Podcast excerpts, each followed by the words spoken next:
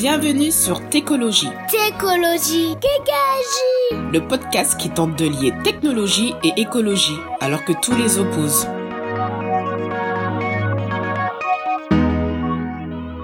Salut, aujourd'hui on est avec euh, Frédéric Bordage. Salut Frédéric. Salut. Alors tu as été développeur, euh, directeur technique également, consultant et journaliste. En 2004, tu crées le blog Green IT afin de rassembler une communauté autour du Green IT, ensuite plus tard euh, autour de l'éco-conception et la conception responsable des services numériques. Euh, déjà, première question, qu'appelles-tu euh, Green IT alors, le Green IT, c'est une démarche d'amélioration continue qui vise à réduire l'empreinte environnementale, sociale, économique du système d'information d'une entreprise. Donc on travaille sur les trois piliers du développement durable, People, Planet, Profit, et on essaie de réduire de l'empreinte à l'échelle de la DSI, euh, concrètement. Et tu m'as parlé qu'il y a plusieurs euh, choses dans le Green IT. quels sont ces éléments et comment tu les définis alors en fait, le, le, contenant le plus large, c'est ce qu'on appelle le numérique responsable, dans lequel on va retrouver d'autres mm, périmètres euh, concrètement. Donc dans le numérique responsable, on va retrouver le Green IT, donc c'est la DSI, la direction informatique de l'entreprise, qui vise à réduire donc l'empreinte environnementale, sociale et économique de son système d'information. On va retrouver l'IT for Green, qui vise à utiliser le numérique au service du développement durable pour créer des produits et des services euh, à la fois innovants, moins impactants pour euh, euh, l'environnement notamment. Euh, c'est par exemple que par exemple Renault ou quel que soit le constructeur automobile qui rajouterait une fonction d'éco-conduite dans le GPS livré avec sa voiture. On va utiliser du numérique pour faire en sorte que les gens conduisent de façon un peu plus souple et donc euh, émettent moins de gaz à effet de serre. Voilà. Et on a un troisième périmètre qui est plus transversal, qui est celui de la conception responsable des services numériques là l'idée c'est qu'au lieu de travailler à l'échelle d'un système d'information complet d'une entreprise, on va plutôt travailler à l'échelle d'un produit ou d'un service numérique. Et donc sur le service numérique, c'est par exemple, je sais pas moi, une banque en ligne, euh, un système qui permet de trouver l'horaire d'un train, euh, de prendre rendez-vous chez un médecin. Donc c'est vraiment l'idée que derrière un usage numérique, il y a un ensemble de matériel et de logiciels c'est ça le service numérique, qui vont permettre de réaliser cet acte métier. Et donc là, on va tenter d'éco-concevoir, de rendre accessible et plus éthique, pour faire simple, ce service numérique. Et aujourd'hui, quel est ton quotidien? Qu'est-ce que tu fais euh, pour gagner ta vie? Alors euh, moi, je suis euh, consultant indépendant, donc je suis un expert indépendant en numérique responsable, et donc j'accompagne des grandes entreprises privées et publiques d'ailleurs ça, c'est ma première mission, euh, donc euh, sur tous les périmètres, que ça soit du Green IT, la conception responsable de services numériques, etc. Euh, j'ai aussi une activité de formation. J'anime des formations sur ces sujets-là. donc ça, c'est globalement les deux activités qui me nourrissent. Et puis j'ai un engagement militant fort puisque depuis 2004, euh, le lancement de greenIT.fr, de la communauté française, etc. Donc j'ai un très gros engagement au niveau de la communauté, de sa structuration, de son animation, etc. Et j'interviens également euh, avec des associations, des ONG euh, pour faire avancer le sujet jusqu'au niveau des pouvoirs publics concrètement. Qu'est-ce qui t'a poussé dès 2004 à travailler sur ce sujet? Alors, qui m'a poussé dès 2004 à travailler sur ce sujet, c'est d'abord euh, une affinité personnelle avec d'abord le thème de l'environnement, puis après je suis venu euh, aux aspects sociaux et économiques de la démarche du développement durable. Euh, c'est d'abord donc une sensibilité simplement à l'environnement. Je suis parapentiste, moniteur de kayak et d'eau vive, grimpeur. donc quand on est le plus souvent possible dans la nature euh, et qu'on la voit se dégrader, euh, on a envie de trouver des solutions. Et comme mon métier de base c'est l'informatique, j'ai essayé d'allier les deux. C'est comme ça que est né en 2004 avec une nette accélération à partir de 2006, euh, où c'est devenu mon métier finalement, j'en ai fait mon métier à temps plein. Et en 2004, euh, on te regardait avec des gros yeux ou tu étais bien accueilli avec euh, cette notion de Green IT En 2004, euh, parler de développement durable, c'était comme parler d'effondrement aujourd'hui, peut-être même pire concrètement. Donc on me regardait avec des très gros yeux, juste quand on parlait de développement durable. Et euh, à partir de 2007-2008, quand le thème du Green IT a commencé à prendre un petit peu en France, on regardait à nouveau avec des grands yeux. Et puis après, quand on a lancé l'éco-conception de services numériques avec Frédéric Loyer en 2009, pareil, on nous regardait avec des grands yeux. Euh, donc euh, plus on avance sur le sujet, plus on commence à préciser les domaines euh, et les démarches, et, et, au fur et à mesure on nous regarde avec des grands yeux, mais les regards finissent par évoluer concrètement. Aujourd'hui, en 2019, c'est fini. on te regarde avec bienveillance, j'imagine? Alors oui, euh, aujourd'hui en 2019, euh, on nous regarde avec plus de bienveillance. D'une part parce qu'on a démontré qu'il y avait un intérêt économique, un intérêt euh, en termes de réduction d'empreintes et un intérêt social, quoi, concrètement. Donc on a fait nos preuves, on a démontré que c'était pas une lubie, que c'était pas une, une posture idéologique, mais qu'il y avait des réalités tangibles derrière. Donc aujourd'hui, euh, à l'époque, quand j'ai lancé greenIT.fr, pour tout dire, euh, on parlait de green computing. Le terme consacré, c'était green computing. Et moi, je m'étais dit, je prends un périmètre plus large, green IT, on va, on va traiter tout le numérique d'un coup, euh, et je vais me démarquer de cette façon-là. Et puis Gartner, en 2007, a imposé le terme green IT, et finalement, greenIT.fr est, devenu, en fait, on a adopté sans le savoir le terme qui est resté dans l'histoire, quoi, concrètement. Donc c'est assez rigolo de, de voir les, les, petites, les petites histoires dans l'histoire, quoi, concrètement. Alors, euh, que fait le collectif euh, Conception numérique responsable concrètement? Et comment on peut y contribuer? Alors, greenIT.fr, c'est la communauté historique euh, qui du numérique responsable qui existe depuis 2004. Et puis, euh, bah, au fur et à mesure qu'on a avancé, qu'on a précisé les sujets, euh, celui du Green IT, celui de la conception, de l'éco-conception web, puis de la conception responsable des services numériques, se sont créés des collèges ou des sous-ensembles de la communauté. Donc, c'est comme ça qu'est né le club Green IT, qui regroupe des grandes organisations publiques et privées. Donc là, on a surtout des, des, des DSI, des responsables Green IT. Puis on a un deuxième collège qui s'est créé euh, naturellement, qui est le collectif conception numérique responsable, qui lui s'intéresse à la, conception euh, responsable des services numériques qui, qui aujourd'hui regroupe une centaine d'organisations et à peu près 300 individus. Donc euh, c'est plutôt des développeurs, euh, c'est ça? Donc le collectif conception numérique responsable, c'est des profils hyper variés. En fait, ce sont toutes les organisations et les individus qui contribuent à produire concrètement des outils de référence. Donc ce sont tous les contributeurs de la troisième édition euh, du livre Éco-conception web, euh, les 115 bonnes pratiques qui vient de sortir chez Erol le 25 avril. Donc on a dedans euh, une dizaine de contributeurs du collectif. Ce sont les gens qui contribuent à développer des outils, à concevoir et développer des outils comme ecometer.org, ecoindex.fr, le plugin Ecoindex, ça c'est Frédéric Didier chez RTE par exemple qui l'a fait. donc c'est finalement le collectif, regroupe des contributeurs au sens communauté open source, il regroupe les contributeurs qui ont produit euh, des référentiels, des outils opérationnels euh, qui sont aujourd'hui euh, les outils de référence de la communauté concrètement. Et donc, on a autant des développeurs que des responsables Green IT, que des gens de l'ADEME, que on a vraiment des profils hyper variés. C'est pas forcément que des profils techniques. D'accord, et tout le monde peut y contribuer, tout le monde peut euh, se postuler pour faire partie du collectif. Alors oui, venez, venez, venez jouer avec nous. En fait, c'est à la fois c'est gratuit. Euh, on est organisé comme une communauté, donc c'est un collectif euh, informel euh, donc euh, voilà, il y a des règles de base qui sont affichées sur la page d'accueil euh, du site. Hein. L'adresse la plus simple c'est collectif.greenIT.fr et dessus on voit les, nos valeurs. En fait, il suffit de les, de les respecter et de s'engager à contribuer d'une façon ou d'une autre, comme tu le fais aujourd'hui finalement, pour faire découvrir le sujet au plus grand nombre. ça peut être aussi soit concevoir et réaliser un nouvel outil, ça peut être maintenir les outils existants, participer à la troisième édition du référentiel publié chez Erol, ça peut être voilà. Euh, l'idée c'est de, faire sa part euh, comme tous les petits colibris. Euh, comment éviter le greenwashing quand on s'attelle au green IT hmm.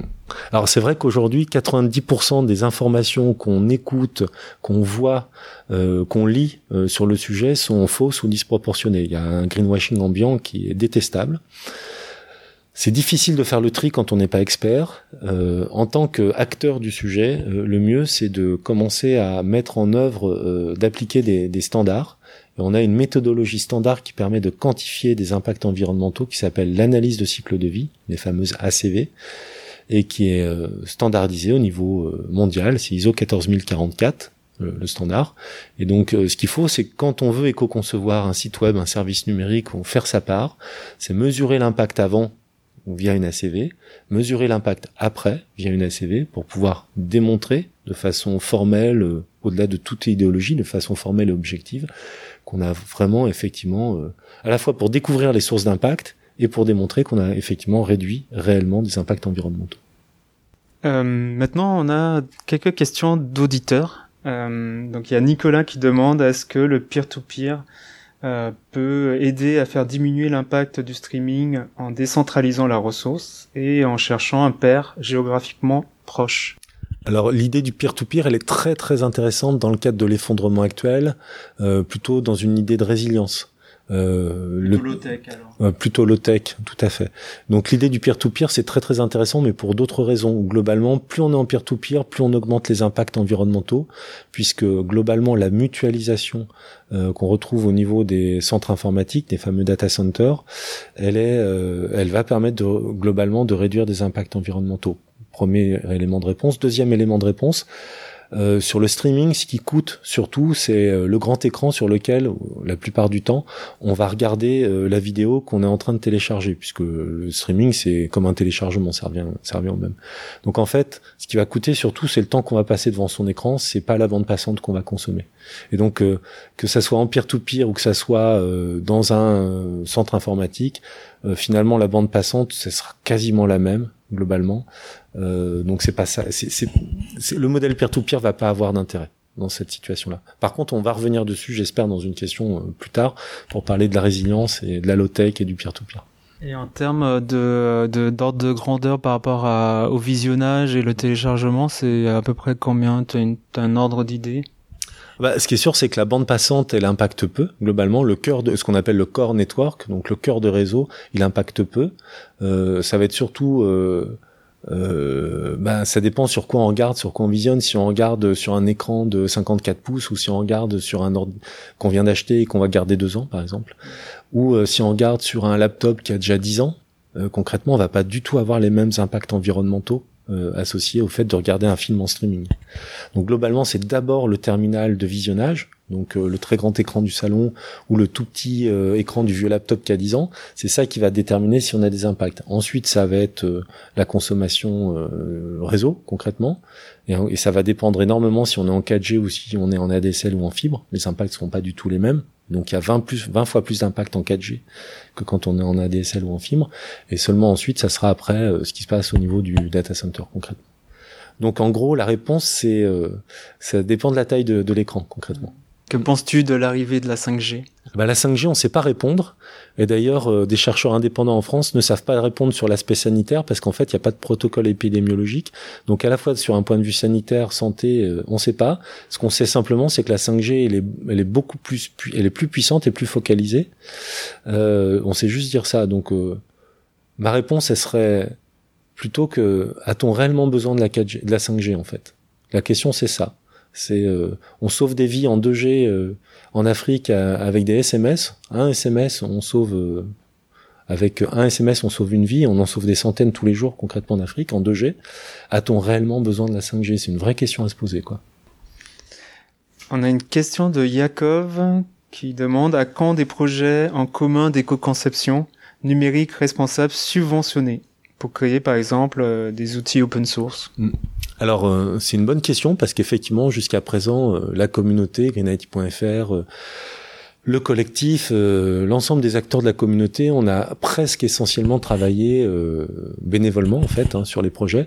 On a quand même, je connais Yakov, qui est membre du collectif Conception numérique responsable, et au sein du collectif, on a quand même déjà eu des projets subventionnés, donc il faut le dire quand même et reconnaître l'investissement de l'ADEME notamment, qui a subventionné à 70% la réalisation d'ecometer.org, qui est un des outils euh, portés par le collectif Conception numérique responsable. Donc euh, ça a déjà existé. Ce qui serait intéressant clairement, c'est qu'aujourd'hui les pouvoirs publics nous donnent les moyens de structurer une démarche qui aujourd'hui est une démarche d'un collectif informel, de la structurer de façon un peu plus profonde et qu'on ait les moyens effectivement d'assembler toutes ces briques de notre boîte à outils pour en faire un outil un peu plus structuré concrètement. Et ça, pour l'instant, euh, euh, on n'a pas de retour des pouvoirs publics.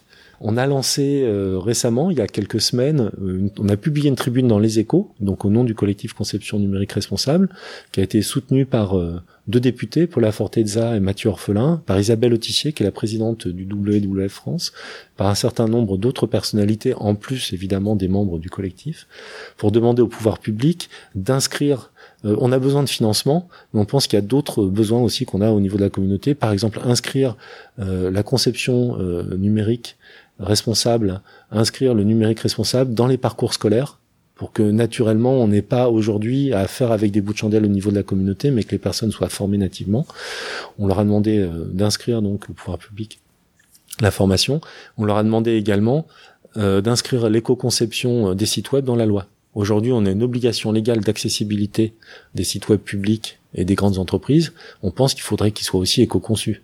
C'est pas normal d'adresser que la partie people, alors qu'il y a trois piliers dans le développement durable. Il y a people, mais il y a aussi planète. Donc, on devrait euh, exiger que les sites web de l'État des grandes entreprises soient éco-conçus. Donc, on a... même titre euh, que l'accessibilité, finalement.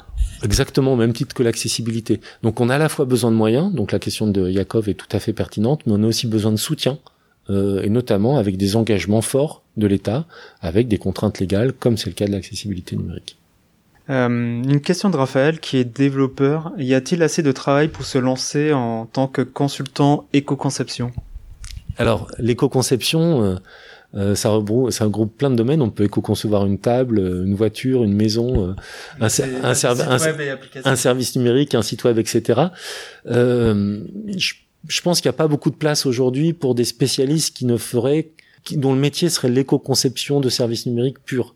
Par contre, ce qui est clair, c'est qu'aujourd'hui, quand on est une agence web, euh, ne pas euh, investir en compétences euh, sur l'éco-conception, c'est se tirer une balle dans le pied concrètement. Pourquoi? Parce que on peut, pour un client, pour la même demande, concevoir Yahoo. Yahoo était le leader incontesté du web à la fin des années 90. Ils sont morts aujourd'hui parce qu'il c'est trop gras. Euh, ils ont fait une crise cardiaque, littéralement, euh, trop obèse, quoi. on peut éco-concevoir Google, qui est beaucoup plus léger. Je reviens pas sur tout ce qu'on pourrait reprocher d'un point de vue éthique à Google, hein. mais d'un point de vue conception, c'est vachement plus léger.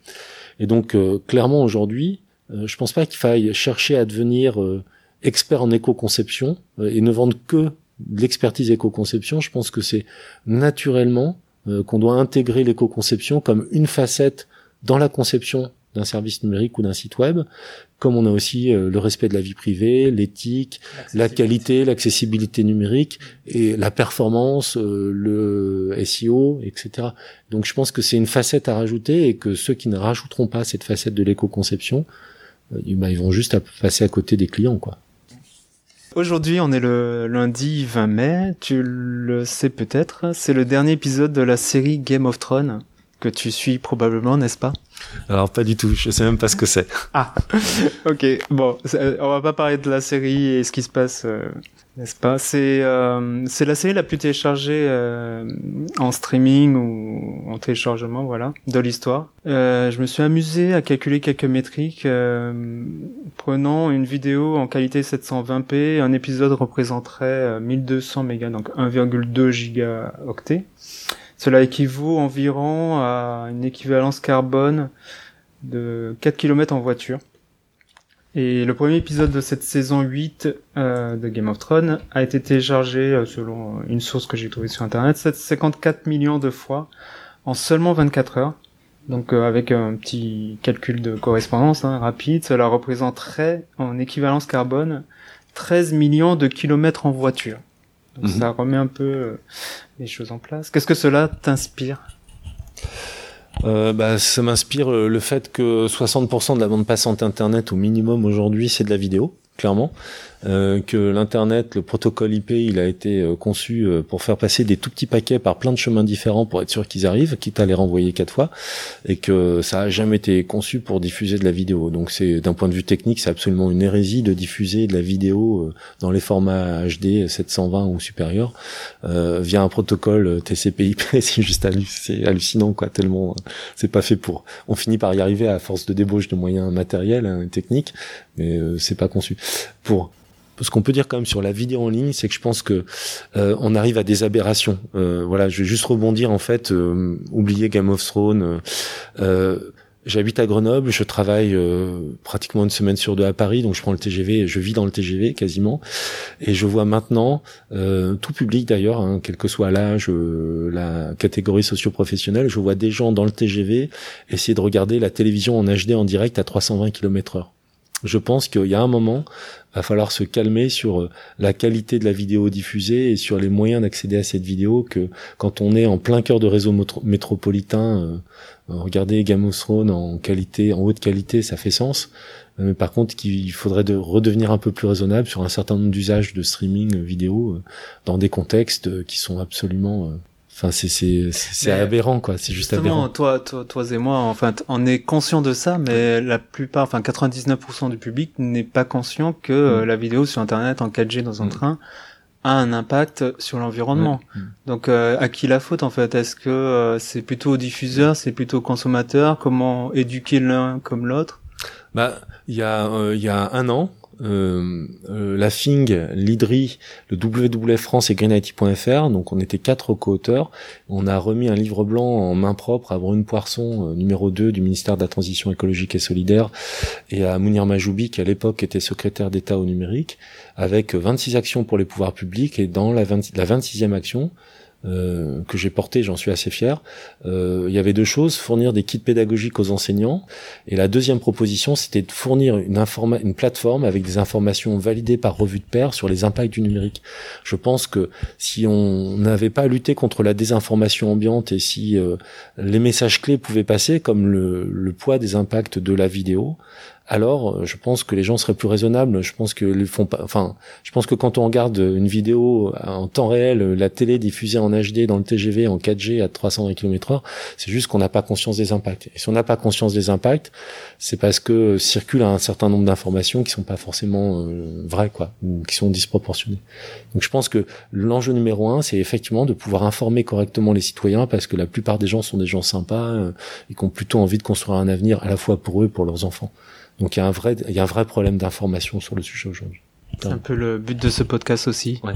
Tu, tu parles souvent aussi de cet exemple des emails à supprimer qui, qui n'ont zéro impact, on est d'accord. Bah en fait, euh, quand on voit que 60% de la bande passante internet c'est des vidéos, euh, concrètement, euh, quand on compare le poids d'une vidéo, une heure en HD c'est 4 à 5 gigas minimum hein, de télécharger un an de mail, euh, c'est même pas un giga. Euh, donc euh, on peut supprimer ces mails un par un, c'est de l'écologie punitive, hein, littéralement, ou on peut s'attaquer au, au, problème numéro un. Je veux dire, quelqu'un qui, qui supprimerait ces mails un par un, qui ferait l'effort de supprimer ces mails, ce qui a très très infini, quasiment pas d'impact, mais qui regarde la télévision via sa box ADSL tous les soirs, alors il y a une dissonance. Hein. clairement, il y, a, il y, a, un problème concrètement.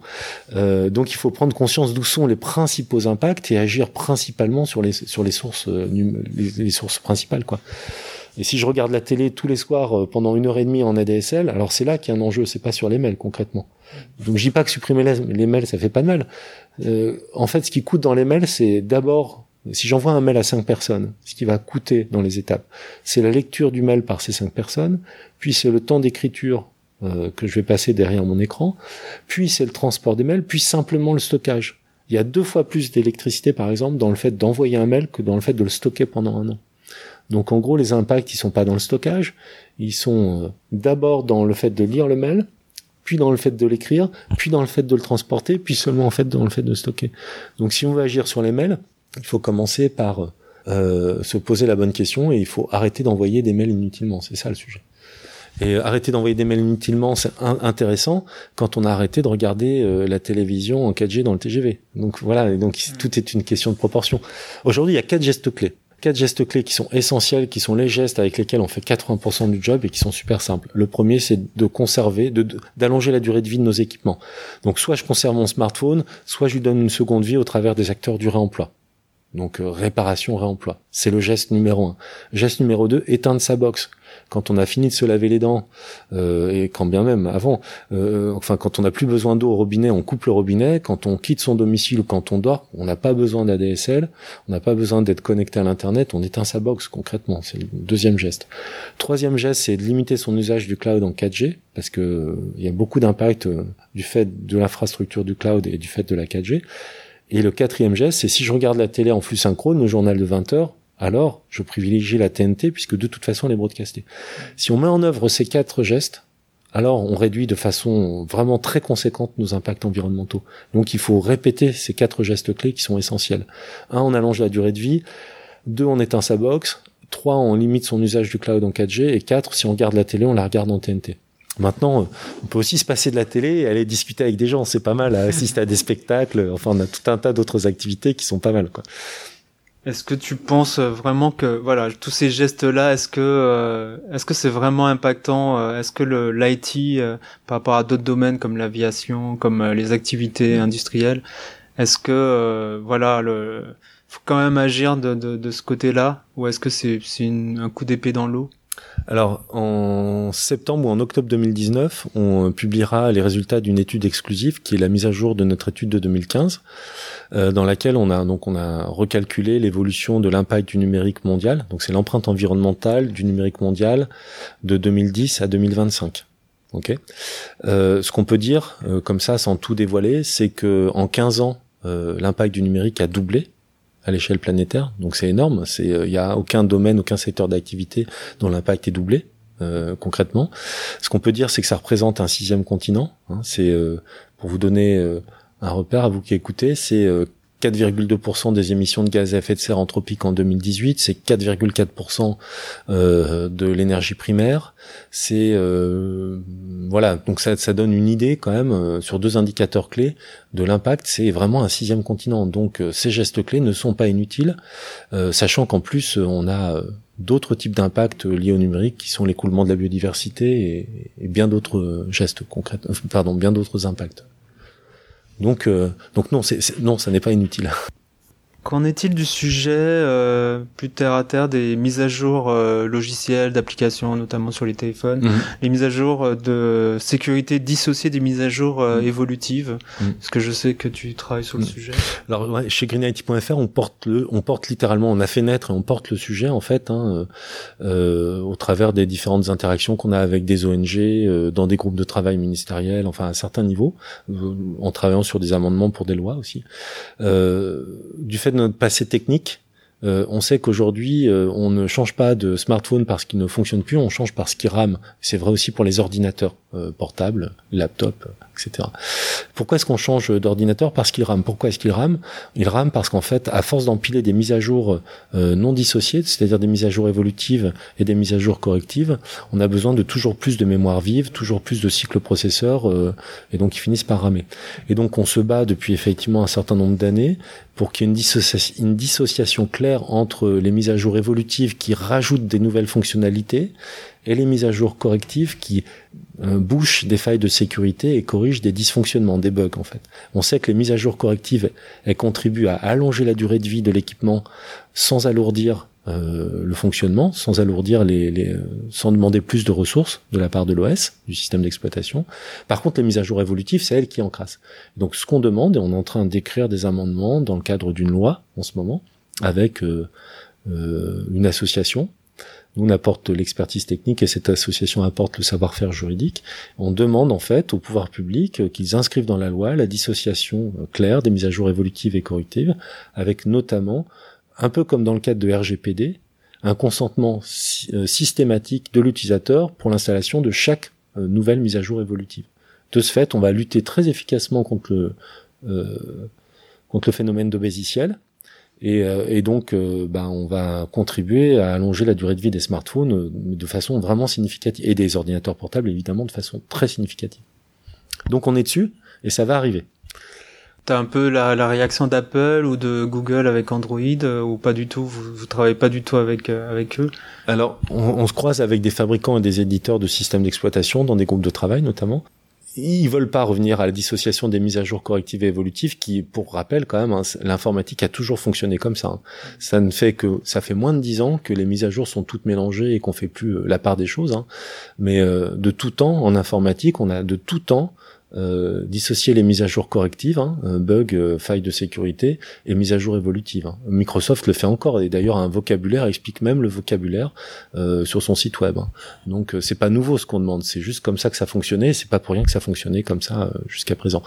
Évidemment, un certain nombre d'acteurs ont pas intérêt à ce qu'on dissocie les mises à jour correctives et évolutives, parce que ça veut dire que, in fine, ça complique un petit peu leur vie, euh, et donc, euh, bah, ça fait un peu moins de points de marge concrètement, euh, donc un peu moins de sense par action quand on est coté en bourse concrètement.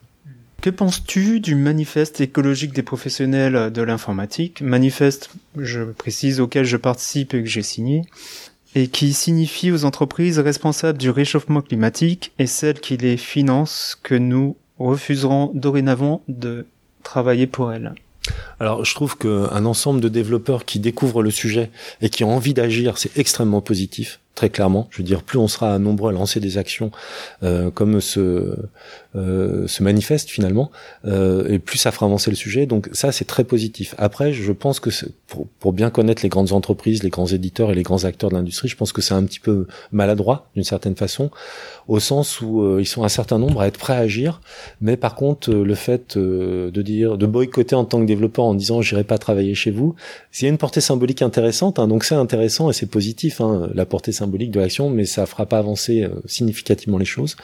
Je pense qu'il faut que au-delà de cette portée symbolique, il faut les aider à trouver des solutions euh, pour qu'ils conçoivent des services numériques plus responsables, euh, donc euh, qu'ils éco-conçoivent euh, ces services numériques pour réduire euh, les impacts environnementaux, qu'ils les rendent accessibles, etc., etc. Je pense qu'il faut les accompagner, il faut leur apporter des solutions. et c'est comme ça qu'on change le, le, système de l'intérieur aussi. C'est-à-dire que en boycottant finalement une entreprise qu'on veut voir évoluer, alors on se donne pas la chance euh, d'intégrer cette entreprise, de devenir un insider et de changer l'entreprise de l'intérieur.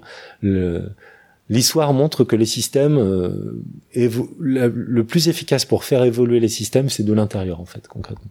Donc à la fois, vraiment en résumé, à la fois c'est très positif parce que ça montre qu'il y a de plus en plus de prise de conscience. C'est une portée symbolique intéressante de dire moi développeur, je ne viendrai jamais travailler chez vous parce que vous contribuez à dégrader mon avenir finalement euh, au sens climatique et écologique du terme. Mais euh, je pense que ça n'est pas suffisant et qu'il faut absolument euh, accompagner les entreprises parce qu'il y en a un certain nombre qui sont conscientes que leur business model est pas forcément idéal, qu'elles font pas les choses de façon idéale, mais elles savent pas forcément comment s'y prendre concrètement. Et ce sont, c'est nous finalement, les développeurs qui avons les solutions entre les mains quelque part. Comment vois-tu l'avenir euh, du Green IT au sens général? Alors, on n'a jamais autant parlé, jamais autant fait de numérique responsable au sens large. On n'a jamais autant cherché à réduire l'empreinte des systèmes d'information. On n'a jamais autant cherché à éco-concevoir des services numériques. Donc ça, c'est très positif.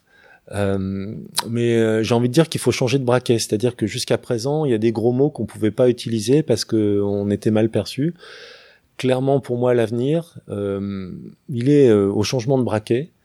Et aujourd'hui, on devrait faire de la low-tech numérique un outil de résilience pour l'humanité face à l'effondrement en cours. Donc ça fait pas mal de gros mots. Hein. Mais l'idée de la low-tech numérique, c'est que avec une application SMS MPDGRI en Afrique, on sauve des centaines de vies grâce à des SMS tous les jours en 2G sur des vieux téléphones mobiles. Euh, pour prendre rendez-vous chez un médecin en France, il y a 15 000 fois plus d'impact environnementaux juste pour la prise de rendez-vous. Je me suis amusé à faire la comparaison versus un SMS. Euh, donc, euh, va falloir changer de braquet, quoi, concrètement. Donc, faut faire de la low-tech numérique. C'est-à-dire qu'il faut pas acheter euh, l'intelligence artificielle parce qu'elle a des intérêts, mais pour des usages courants, on devrait être capable de redescendre de niveau, quoi.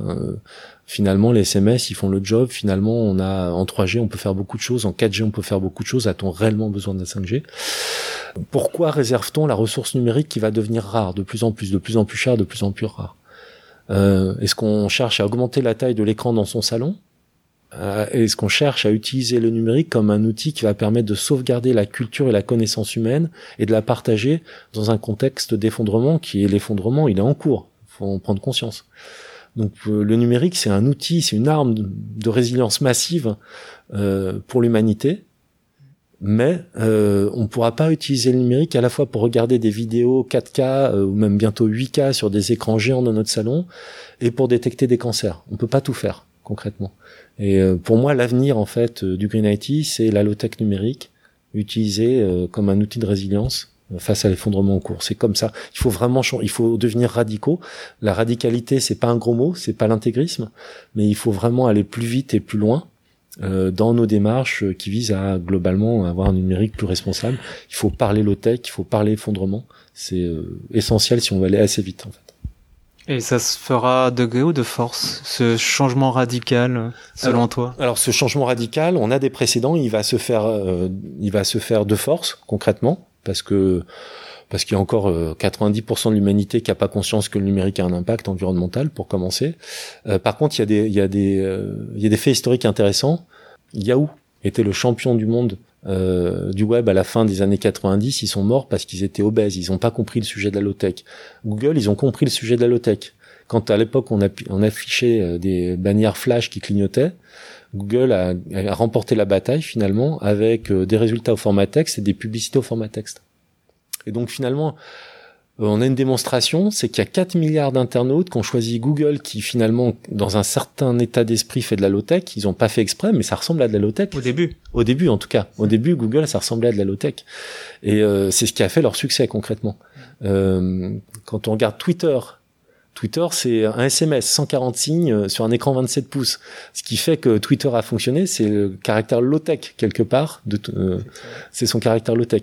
Je pourrais enchaîner les exemples comme ça. La Deutsche Bahn démontre qu'elle est capable de diviser par 700 l'empreinte d'un site web euh, avec une interface CGI les anciens développeurs web se reconnaîtront, qui a plus de 20 ans. Euh, enfin, on pourrait empiler les euh, Captain Train euh, à tailler des croupières à la SNCF, euh, finalement avec un site web qui était d'une certaine façon, pour les experts, pardonnez-moi, mais c'est pas vraiment de la low-tech, mais d'une certaine façon centré sur les besoins essentiels, c'est de la sobriété numérique en fait ce qu'ils ont fait. Et donc l'enjeu aujourd'hui, il est d'aller vers de la sobriété numérique, vers de la low-tech, parce que sinon, en tant qu'éditeur de services numériques, en tant que start-up, on va mourir. Ceux qui gagneront la bataille, compte tenu euh, de l'état de la planète, compte tenu des enjeux économiques, compte tenu des aspirations des utilisateurs, c'est ceux qui vont aller le plus rapidement possible vers de la sobriété numérique et de la low-tech. C'est une évidence. Sinon, Twitter aurait pas remporté succès, Google aurait pas remporté succès, Captain Train aurait pas remporté succès. Ceux qui gagnent aujourd'hui, c'est ceux qui sont sobres. Comment vois-tu, toi, personnellement, euh, l'avenir, tout court? Es-tu pessimiste ou plutôt optimiste? Sur les voilà sur la, la société, les, les, les, relations entre les gens. Le, enfin, est-ce que on va, enfin, comment on va se prendre l'effondrement, c'est sûr. Pour toi, il est en cours? Alors, pour, alors comment tu vois toi ta vie personnelle? Pour moi, l'avenir, c'est, euh, je me suis autorisé depuis 2-3 ans à parler d'effondrement. Euh, et donc euh, ça m'amène à être. Euh, tu en es conscient depuis quand Ah bah moi j'en suis conscient depuis plus de 15 ans. Enfin, c'est il y a 15 ans quand j'ai lancé greenIT.fr, euh, je lisais déjà les études sur l'écoulement de la biodiversité. Enfin, tout ça on le sait depuis. Euh... Donc, sobriété, décroissance, ah ralentir, low tech, tu voilà. Ah bah nous, nous... Tu, tu, tu pouvais pas le en parler en public parce que on te... ah ben moi j'ai voté pour Pierre Rabhi en 2002 je crois quand il s'est présenté aux élections présidentielles. Donc euh, moi la sobriété numérique j'ai forgé le, mot sobriété numérique. Je sors un bouquin en septembre le 12 septembre je sors un bouquin qui s'appelle euh, sobriété numérique les mots pour agir. Donc la sobriété numérique moi elle est inscrite dans mon ADN depuis 20 ans mmh. euh, littéralement. J'ai un ordinateur portable devant mes yeux là pendant qu'on enregistre le podcast il a 11 ans. L'ordinateur précédent il avait 10 ans. Donc en 20 ans j'ai acheté deux ordinateurs concrètement. Et mm. enfin voilà. Donc euh, je vis dedans dans la sobriété numérique depuis toujours. Donc pour moi tout ça ce sont des évidences, mais on pouvait pas en parler parce que quand on parlait de sobriété, on était décroissant et c'était mal vu. Quand on parlait de low tech, euh, c'était pas acceptable, donc c'était contre-productif de parler de low tech.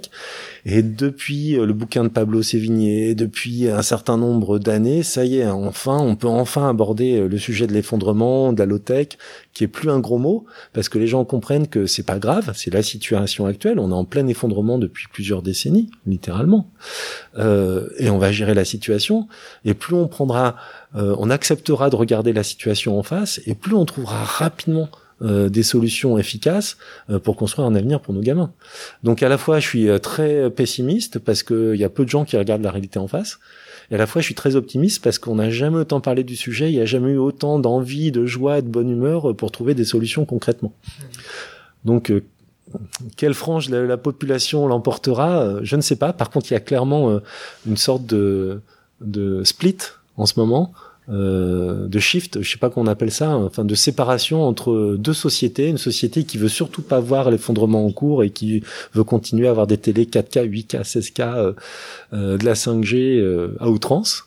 Mmh. Et puis toute une part de la société qui commence à prendre conscience des enjeux et à adopter une posture vraiment vertueuse et à trouver des solutions vachement intéressantes dans la joie et la bonne humeur. Et par contre, on sent vraiment ce, cette séparation en fait dans la société, elle de, je trouve qu'elle est de plus en plus visible. Et ça, c'est pas bon signe par contre, parce que ça veut dire que euh, il vaudrait mieux faire ensemble, ensemble concrètement. Et donc, ce qu'on essaye de faire au niveau du collectif, c'est de montrer que la sobriété numérique, la low tech, euh, une forme de décroissance numérique finalement, c'est bon pour le business que ça satisfait mieux les utilisateurs tout en permettant de faire du business. On essaye de faire les liens en fait entre ces deux ces deux mouvements de société euh, en montrant qu'il y a moyen de d'atteindre les objectifs de tout le monde concrètement. On va finir. Euh, dernière question. Euh, le club Green IT fera plusieurs annonces majeures sur le numérique responsable lors du meet-up Green Tech Verte. C'est le 4 juin prochain. C'est organisé par le ministère de l'Environnement et de la Transition écologique. Ça se passe à Station F. Mm. Euh, Peux-tu nous donner euh, un avant-goût de ces annonces? Sans divulgacher Tu sais, c'est le mot, euh, c'est le mot français pour spoiler. Alors, je viens d'apprendre un nouveau mot, divulgacher, je le répète parce que c'est intéressant. Alors, bon, évidemment, comme les annonces auront lieu le 4 juin, peut-être en présence euh, euh, d'une secrétaire d'État, euh, peut-être en présence d'un deuxième secrétaire d'État, je vais pas leur couper l'herbe sous le pied maintenant, hein, ça peut se comprendre. je pense que la première annonce dans l'annonce, c'est qu'il y a un, soutien des pouvoirs publics qui est de plus en plus important et ça, en, tant que tel, c'est déjà une annonce, je pense. Hein. Il faut aussi analyser les annonces qui seront faites comme ça. ensuite, ce qu'on va annoncer, sans tout dire, c'est que on va apporter un peu de la structuration finalement à cette vaste communauté du numérique responsable en France, en lui donnant les moyens d'organiser en fait ses actions, de se structurer. Et on va aussi, donc ça, ça sera une première annonce. Et, et, et, donc euh, la, la, la, deuxième annonce qu'on va faire, c'est qu'on va donner les moyens à des entreprises euh, qui investissent euh, du temps, de l'argent pour euh, effectivement glisser vers une, un numérique plus responsable. on va leur donner les moyens de faire reconnaître leur démarche. Il y a aujourd'hui des entreprises en France, alors à la fois des startups qui débutent, mais des grandes entreprises aussi, avec tous les efforts, l'inertie que ça, ça qu'on peut imaginer, euh, qui, font des efforts conséquents depuis 10 ans pour euh, réduire l'empreinte de leur système d'information, concevoir des services numériques plus responsables. On va leur donner les moyens euh, de témoigner de, de leur engagement sur le sujet. Aujourd'hui, il faut récompenser les bons élèves, et donc on va mettre en place un moyen de récompenser les bons élèves. Donc ça, c'est une des premières annonces. Et donc la deuxième annonce, c'est qu'on va leur permettre de travailler ensemble euh, au-delà de tous les clivages, euh, de façon à ce que la communauté, euh, à la fois des entreprises, des ONG, enfin toute la communauté, des sachants, des experts, puissent ensemble dans un même lieu, on va dire, faire progresser le sujet. Ah, ben, merci beaucoup Frédéric. Ah, ben, merci. Je te dis à bientôt. À bientôt.